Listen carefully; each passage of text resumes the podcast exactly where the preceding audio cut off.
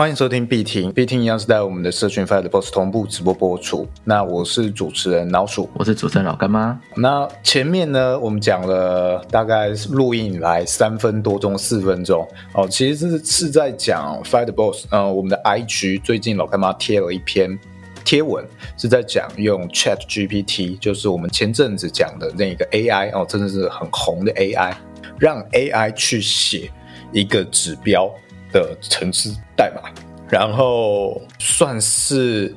用非常短的时间跟很不一样的逻辑，就可以写出绩效非常非常好的策略。主要是在讲这件事情。对，当然它的执行上还是会有一些些的 bug 或者是困难，需要人为去做检测。但是已经给了大家非常非常多弯道超车的机会。弯道超车，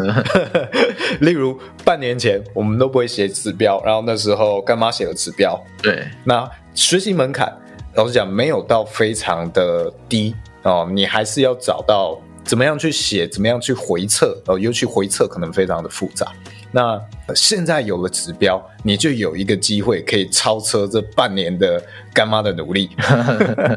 给你了这样的一个机会。我们在讲这件事，所以这个一直以来，我们社群其实就是希望说啊，大家不要去做一个跟单仔啊，那我们就是不希望变成一个带单啊，或者大家都伸手牌的一个社群。对，像做这个指标，我们的理想。其实是我们社群里面对这件事情有兴趣的啊，都可以写出自己的指标，不像其他社群是可能哎一个指标，那你就不要管这个策略是什么哦，不要管它怎么写，你就跟着我做就会发大财。好，这比较不是我们的方向跟理想。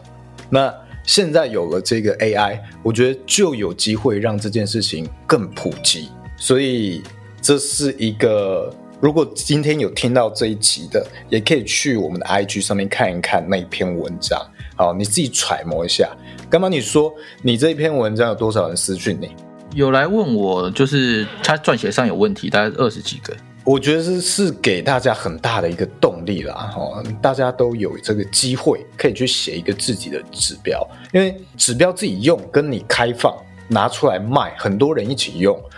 干妈，你说你这这样会有什么样的问题发生？就是机器人是很聪明的，然后我之前我会知道这件事情，先跟他讲一下背景，是因为呃我在刚进入币圈的时候，因缘机会认识了一位台中的一位矿主，他那时候是在两年前有十三个矿场，然后后来逐步增加到二十几个，然后他每一次去买卖以太币的量都是台币大概四千万起跳的量，然后一单就是四千万以上。所以他那时候公司最大的问题不是说挖了这些矿，然后不能卖，或者是说呃这个矿在交易上会有问题，而是说他只要一买一卖哦，很容易都会被机器人抓到，会反制他。所以他们这种数据公司呢，后来就我刚刚有跟那个老板也聊了，他就给我了一个观念，就是说。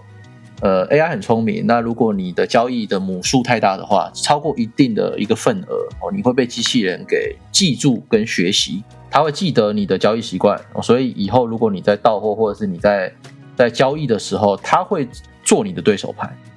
哦，例如你要买买入四千万呃四千万美金的一个以太币，它侦测到你这个动作的时候，它会做什么呢？它就是会先强买。强买之后会让那个价格变变高嘛？那你就会吃到这个一趴到两趴的滑价。那你知道四千万，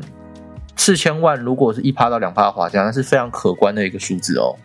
那你吃到这个滑价之后啊，他们就会用这种搬砖机器人哦，在瞬间去卖出一些量哦，让它有一个自然回落的情况，这样它就可以完成一次的低买跟高卖，去偷走你的钱。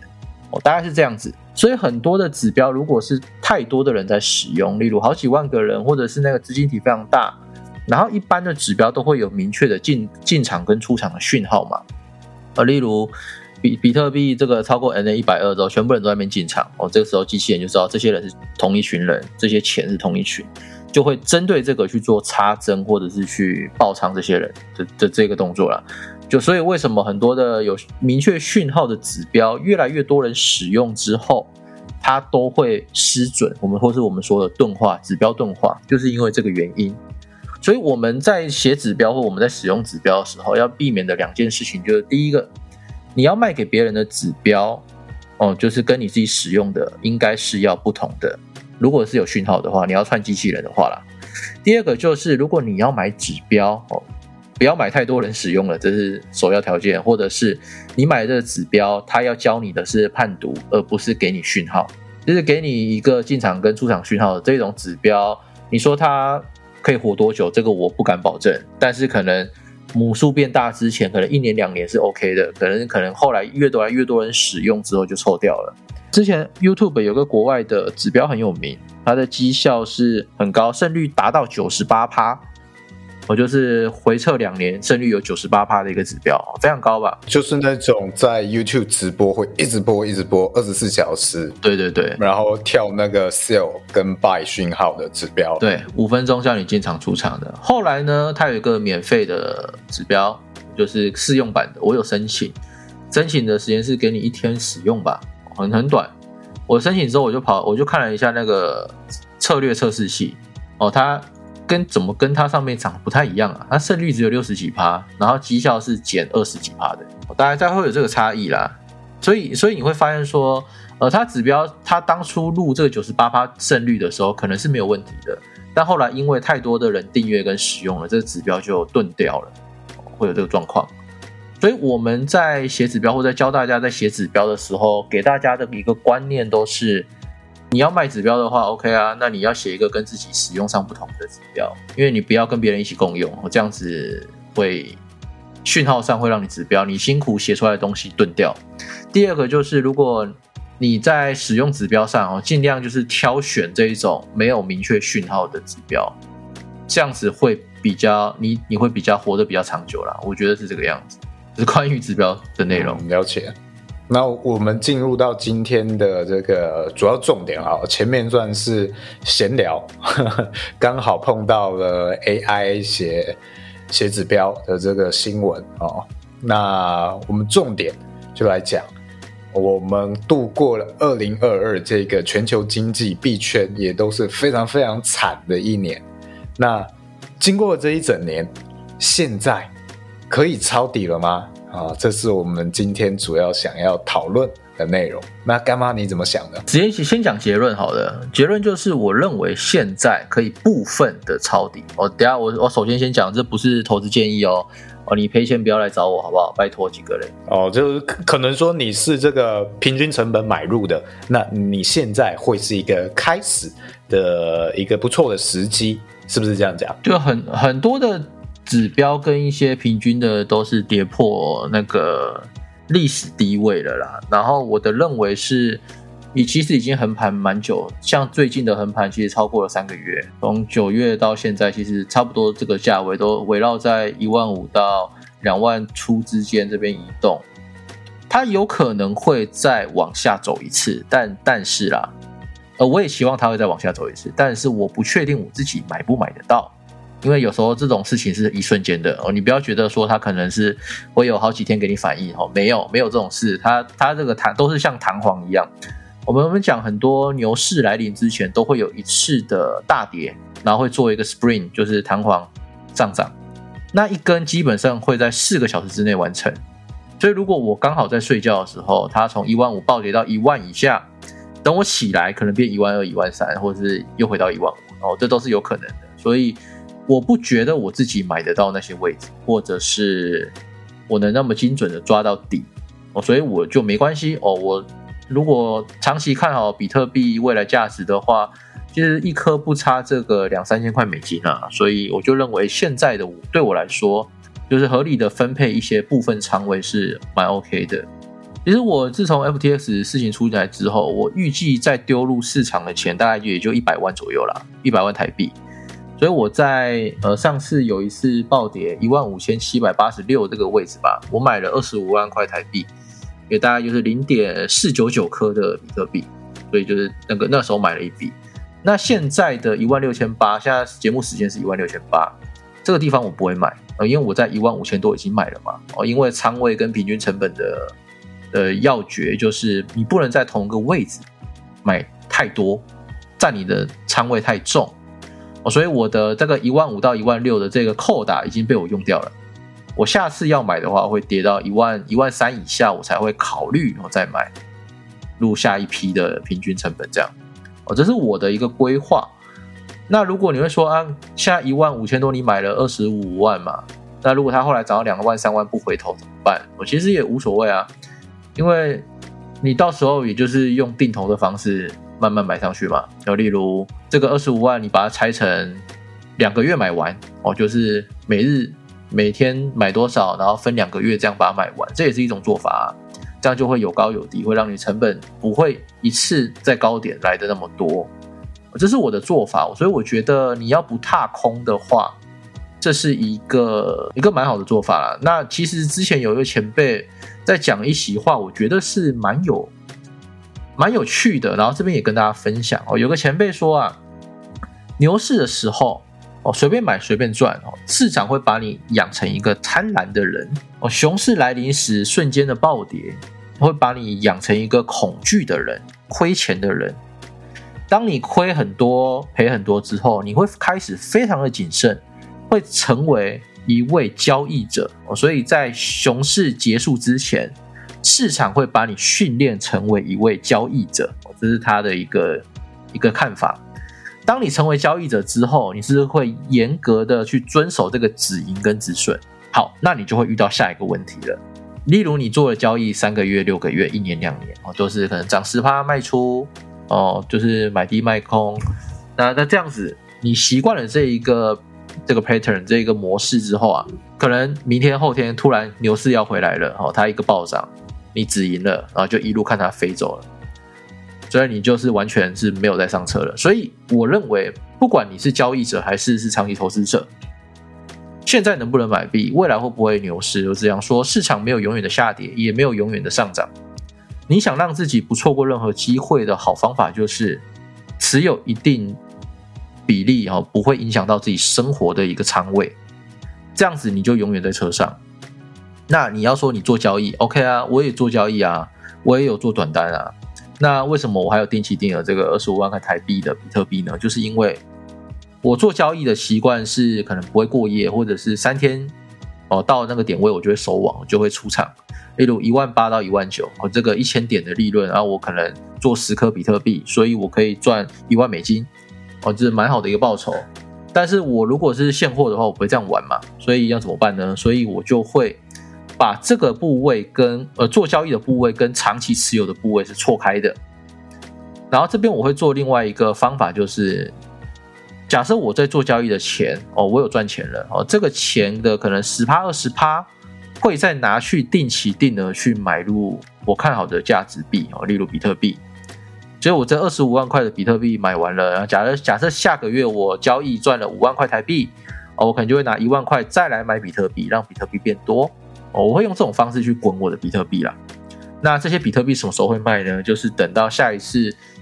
牛市确认来袭来临时，然后也涨了觉得不错的一个位置的时候，就会考虑再把它卖出。这大概是是我整个从现在到牛市的一个心得跟想法啦。老鼠，你有什么想法跟规划吗？我目前就是在上一次的 FTX 事件之后哦，我都还没有入金啊，回归到我自己的本业做生意。对，那。最近的期许是，哎，看能不能写学一下这个呃派哦，去学一下怎么写指标哦，配搭配 AI，希望可以诞生我有史以来第一个自己写的指标哦，玩玩看。这个是短期之内的其中一个规划。对，那我自己还有另外想要配置一些资金在美股哦，用一些这种海外的券商去开户。那如果今天我真的要到国外生活一阵子之类的，或我要去国外旅行的话，哦，没有在台湾或台湾发生了一些政治相关的一些非常大的动荡的时候，哎，至少海外券商或许是比较好去变现的，哦，甚至是说还有一些海外券商未来有机会会出那个呃提款卡这种金融卡的，哦，那。都会是不错的选择啊。那我会在这这方面会多配置一些。那去年的话，我觉得我配置在加密货币的领域太多了，因为那时候我还没有什么学过美股。对，那最近刚好有这个火友哦，那在这个美股是蛮有心得的，来做了四堂课的分享哦，非常丰富的分享。那我就想说，哎，那借这个机会，我也来开始配置一些哦，逐渐让自己的，希望借由今年啦，那透过我的生意去赚取一些利润之后，在这些呃资产的投资配置可以做得更健全、更健康。那我相信我也有去年的经验了，这一次的配置跟所有的策略都会比去年要更稳健。我算是就是像干妈讲的，经历过了快要一轮一整轮的牛熊了哦，小小的牛尾巴啊，到现在的熊市，所以大致上我比较知道，真正知道自己在干嘛了啊。那我觉得。如果就因为 FT 差，可能你的资产爆掉就退出，我觉得很可惜，因为你学了这么多的经验啊，那下一次一定还是会有下一轮的牛市哦，我不想要错过哦，这个是我目前的一些规划。OK，所以除了币圈的投资的份额之外，也挪了部分去美股，我觉得这是好事情啊，就是鸡蛋不要放在同个篮子里嘛。那我在这一次 FTX 其实也是上了一课，就是原来那么大的一个交易所，第二大的啊，信誉这么良好的也会发生这种事情。然后最近呃，最近有些朋友还是不敢投资，然后我有看到一句话，我觉得蛮有趣的，也分享给大家哦。但是他说：“你真的没有投资吗？”哦，他在讲那些就是我们一般来说没有投资的人。他说不对，其实你有投资，而且你是 all in 哦。哦，你 all in 的就是我们的法币，就例如你的账户全部都是新台币哦，那你说你没有投资股票、证券、房地产、哦不动产这些东西，那其实你就是 all in 在法币上，all in 在这个新台币上面。那可能如果如果假设哦真的很不好，发生了战争，很不幸的新台币贬值，你这些钱可能就跟着跟着通膨，就会有这个风险了哦。所以真的不投资就是没有投资吗？倒也不是，就是你如果没有投资，其实就是 all in 法币嘛。所以如果你要让你的资产安全一点哦，合理的规划一些资金在其他领域，像美股啊，或者是呃加密货币，其实都是不错的选择啦。等下再说一次，这不是投资建议哈，不要来喷我，个人的看法好不好？最近最近讲话要小心一点。不然很多人会当真那个什么哦，你这就投资建议啊？哦，没有，我们没有没有收费，这是一个免费的一个节目啊，也没有收任何会员的钱，也没有代抄。我这边再讲一次哦，所以如果你怎么喷我割韭菜啊，或者我骗子，我操你妈，我绝对会告死你，好不好？我自己回顾了一下，我过去在进入投资领域哦，这个币圈以前，我其实对于投资是很陌生的嘛，然后我顶多只有台股的那一种。呃，指数型 ETF 定期定额买入，但是进入到币圈，我觉得真的是一个非常好的，我觉得好像精神时光屋一样的一个训练场所，就是所有的事情都发生的非常非常的快，嗯，那你可以非常快速都就清楚的经历一些，嗯，你在币圈以外很难经历到的挫折与成功都有，那。在这个很快速的成功与失败这之间的这种波浪浪潮中间，你会获得到很多的经验值，会成长很多。那我觉得这些东西都是非常可以应用在生活各领域的。OK，我们来讲一下最近，应该二零二二年啊，那个整个加密货币的领头啊，有一些大的 VC 啊，他们这些创投领头投了些什么东西？那现在的状况是怎么样？我们用这个东西去。帮助大家去判别一下现在的市场情况，还有我们未来是不是办法重新回到市场，好不好？啊，这个这一个呃，要跟大家分享的这个，其实是一个新闻啊，是有那个币圈的一个洞区哦，这一个 Block Temple 他们写的一个文章哦，里面大家就讲说，这个加密货币的创投叫做 Portfolio，这个 Portfolio 它其实投了很多的一个新创型加密货币，也就是那一种可能你听都没听过的这种加密货币。那在这些加密货币里呢，其实他们的表现是有呃参差不平的，但是大多数大多数都是沦为我们所谓的 shit coin，就是死币了，都已经死去了。这样，像是 Rain Coin 九八，然后还有其他的，其实都跌很多啦。像是 Rain 在过去三十天跌了三十四趴，Coin 九八跌了三十三趴，所以很惨。那它表现最好的五个项目，分别在过去三十天怎么样呢？好，像 HNS 涨了八趴，然后 UXD 涨了零点零三，Solana 跌了三趴，哦，跌了三趴，这个叫做表现很好，所以 你也觉得很有趣。但是我想讲的就是，不要看风投这样子，它现在的货币啊跌了这么惨哦，三十趴，而且这三十趴不是说是从高点掉下来三十趴哦。这高点掉下来之后，在过去一个月又跌了三十趴跟四十趴以上这样子，但是不不见得他们是赔钱的，好不好？这个观念要跟大家讲一下，他有可能就是让这个币跌成这样子的人，因为风投机构它有些是融资或是帮或是融资给别人，它是有一些压力的资金缺口的压力，它必须补这些洞，所以它必须可能在有些。贷款期间，或者是要融资给别人的时候，他就会砸盘啊，砸了盘之后，获了获利这个 USD 再去借贷给别人嘛，大家就玩这些游戏啦。所以不要以为风投机构投资的都稀巴烂，就是他很赔钱哦，没有没有这件事，他应该是赚钱的，我相信他是赚钱的。但是这中间暴跌哦，死的就是我们这些呃傻傻跟着进去的散户，像前阵子很有名的这个 D 叉 DX 呃 DYDX 这个币啊，很有名吗？呃，One FT 的人可能会知道，然后他现在哦，过去三十天跌了快四十趴。那那些锁仓一年的，其实哦，就是说抓雷单，我不知道怎么办。我我想讲的是，呃，如果你要投资这些山寨币，就是 Altcoin 这种山寨币的话，其实不急着在熊市里面投资山寨币。为什么？有两个原因。第一个就是说，山寨币它的可取代性太高了哦。我们有在玩币圈的人都知道。风口啊，很容易一个热点，很容易因为一些项目就完全聚焦在那个地方。像去年很红的 GameFi，然后用那个 Asis 那个 SRX 那个币圈神奇宝贝这个游戏哦，开始火之后，后来就出现一堆的这些 GameFi 项目哦，后来就很多钱跑到 GameFi，变成主流币跟公链板块都表现的不好。后来 GameFi 死了之后呢，有出一些 DeFi 二点零、三点零啊，但是也是活没有很久，后来就进入深熊了。哦，因为经济紧缩的关系。那在这一些 GameFi 啊起来之前，其实，在二零二零到二零二一年牛市回来的一个关键原因，其实最大的原因是因为这个 DeFi 的应用。在去中心化上面有很多的应用，像是以太坊嘛，哦，吸引了很多超过两万个公司在上面投资一些一些呃项目，研究一些项目啊，去去布局的公链啊，或者是做这些有的没的智能合约的一些套利，所以吸引了很多公司投资在这个加密货币里的去中心化金融上。那也因为这去中心化金融被大家看好，所以就迎来了这一波的牛市。当然这只是其中一个原因，另外有人可能会说是因为美国印很多钱哦，这确实也是原因之一，但。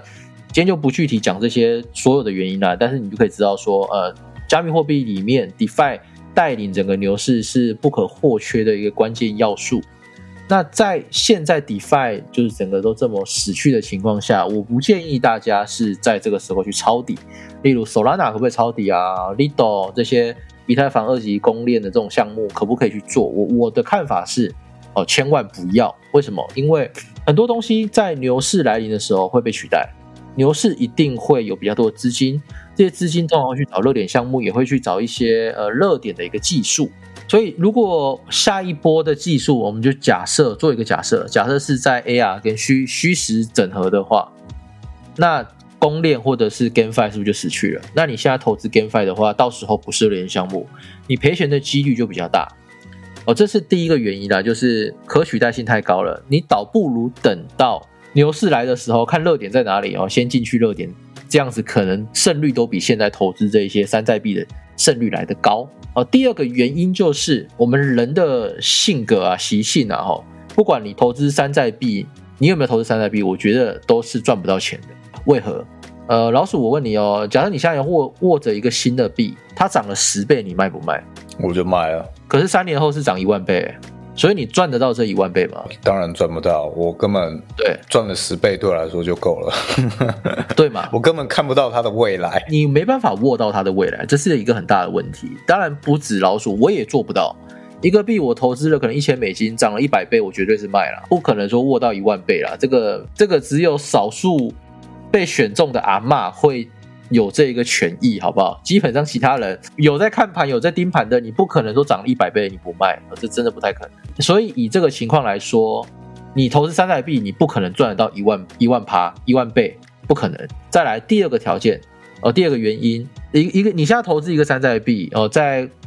未来两年内它跌了九十趴，你会不会想卖？一般人是会止损的嘛？OK，所以你会发现很有趣的事情哦，投资山寨币它暴涨与你无关，它暴跌你也是赔钱，所以你赚钱的期望值是多少？趋近于零。所以你在熊市里去投资这些山寨币，你赚钱的期望值其实是趋近于零的。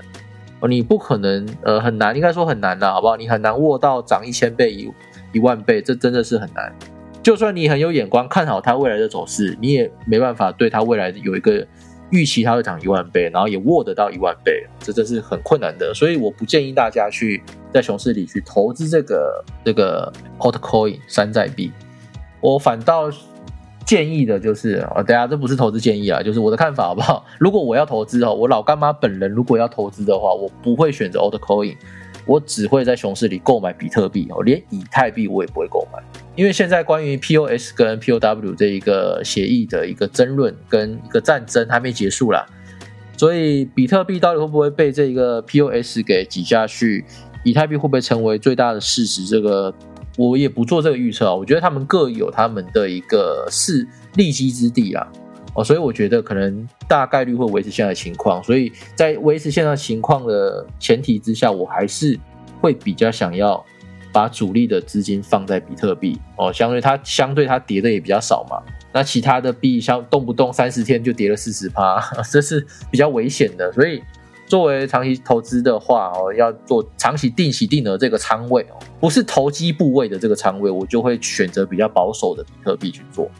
这当然是我的看法。嗯，简单来说，总结上面这一段，就是在熊市的情况下，尽量以比特币为主哦，比特币这个标标的为主，甚至以太币你要不要买，你可能都要稍微评估一下哦。你要买的话，你可能也不要只买单一重仓这样子，全部 all in。以太币哦，可能也不要比较好，去稍微分散一些在比特币。那史币的话哦，这个以太和比特币以外的，那就是要非常非常慎重的考虑，尤其是这种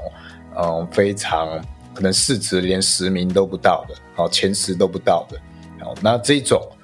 如果你是看好它的未来应用，那你怎么保证到下一轮牛市的时候又没有其他应用会取代掉它？因为你看区块链的发展是这么的快嘛，所以这些都很难讲，除非真的非常非常强哦，少数的币有机会成为像上一轮的 SO 哦之外，其他大部分都是会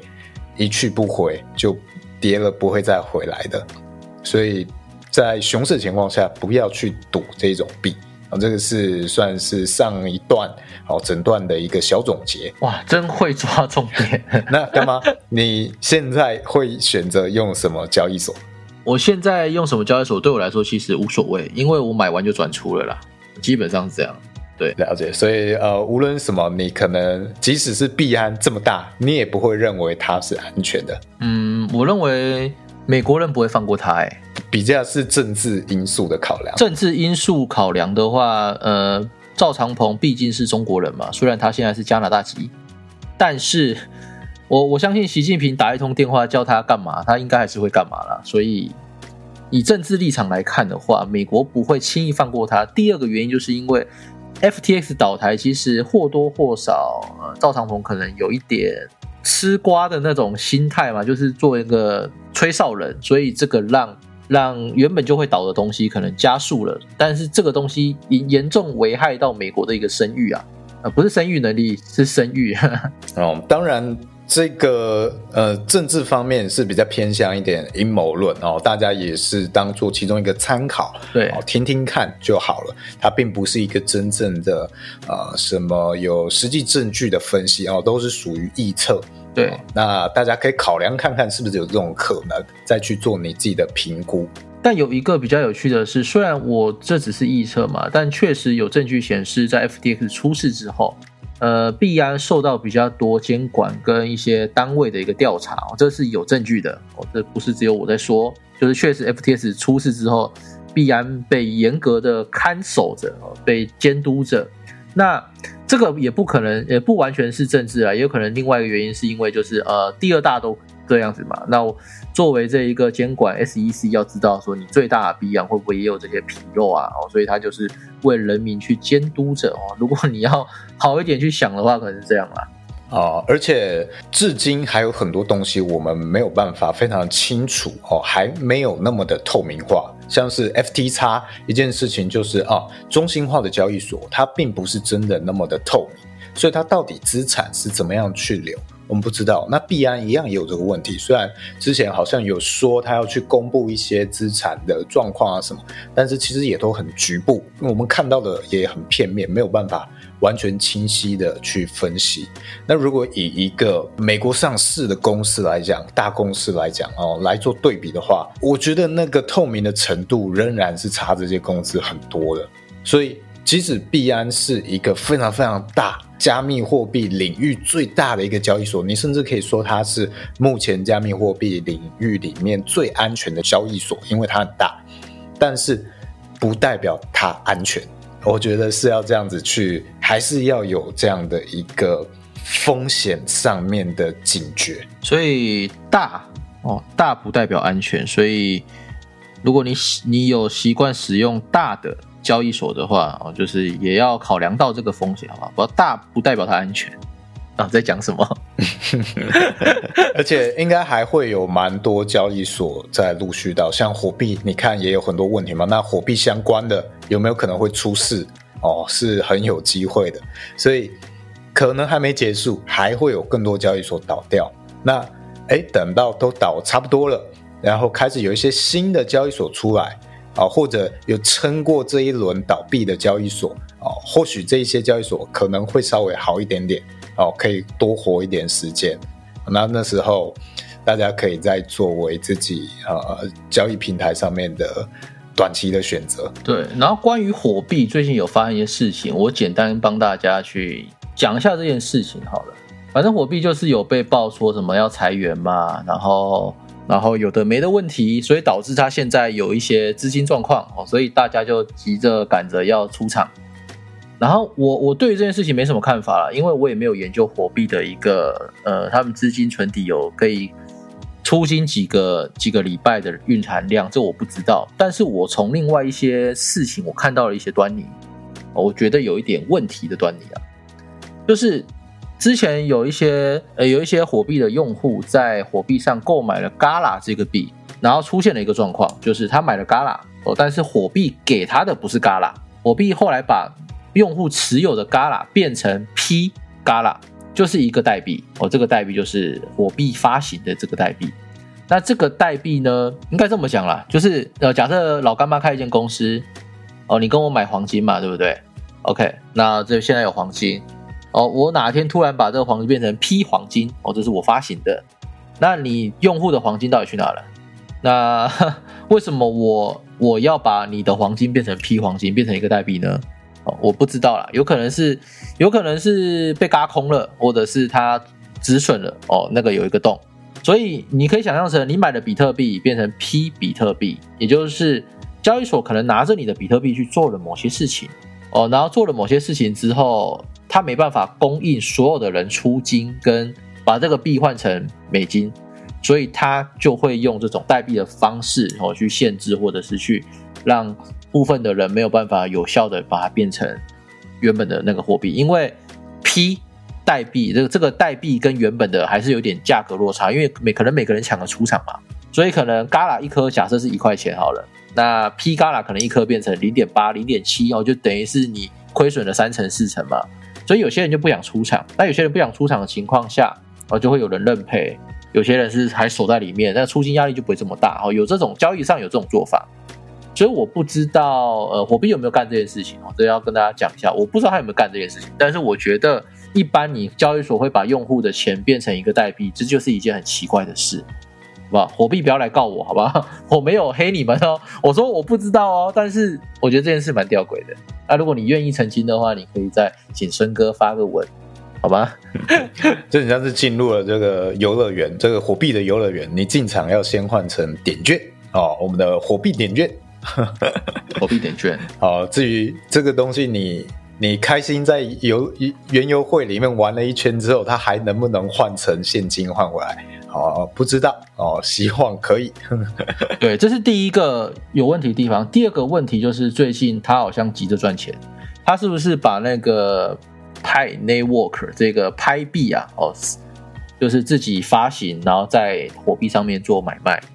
但这边有个问题啊，我这么说好了，如果你的交易所不缺钱，你会干这种事吗？你凭空印了一个拍币，然后给大家去做交易？那这个拍币也不是拍 Network 的那个币嘛，因为那个币根本就没有上区块链上。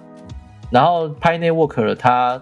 的官方也宣称跟火币没有任何的商业的一个合作，所以这就是单方面的，就是火币自己发行的这个拍币。那这样不就等于是可以印钱吗？那为什么他要印钱？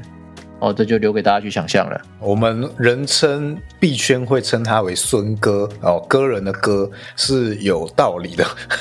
他就就是一个非常非常会冲浪的人哦，总是在这个浪尖上冲来冲去的人，所以 你会看到他的有各种各式各样很极端的操作。那当然他的利润也很大，所以他才会这样子串起。但是哎，什么时候他会哪一次失利？我们不知道，那就是大家保守一点看待。OK，那我们这集还有什么要讲？呃，不是说要跟大家闲聊，好闲聊。那我们就这一集就必听的部分就到这里。OK，那我们后续就是留给我们社群啊，我们互相讨论一下我们社群最近的一些发发展。那也再提醒一次，这这一集呢会是必听近期的呃，算是告一段落的最后一集。那我们会稍微讨论一下，以及稍微回归到我们社群内部的经营。对，可能我们的互动，这些互动的直播啊，会主要留给我们的持有人啊，回归到我们的社群里面。那如果有兴趣的人，一样还是都可以加入我们那个呃，关于我连接里面的一些，像是 DC 的连接啊，进到我们的社群来聊天哦，这些都还是 OK 的。那但是我们 podcast 的部分就会稍微暂停休息一段时间，因为大部分我们该讲的其实也都讲差不多了。那也许等到市场行情好一点的时候，我们再跟大家一起来哦做功课，再来研究。那就稍微告一段落休息啦。那这集也差不多就到这边，哎，感谢大家，感谢感谢感谢一路以来支持。对对对，这一路以来支持，也听到有一些人说，哇，把从第一集听到最后一集都听了一遍，这是也很感谢啦。好，那也欢迎到这个 IG 跟到 DC 来跟我们继续做互动。OK，好，那就拜拜，拜拜。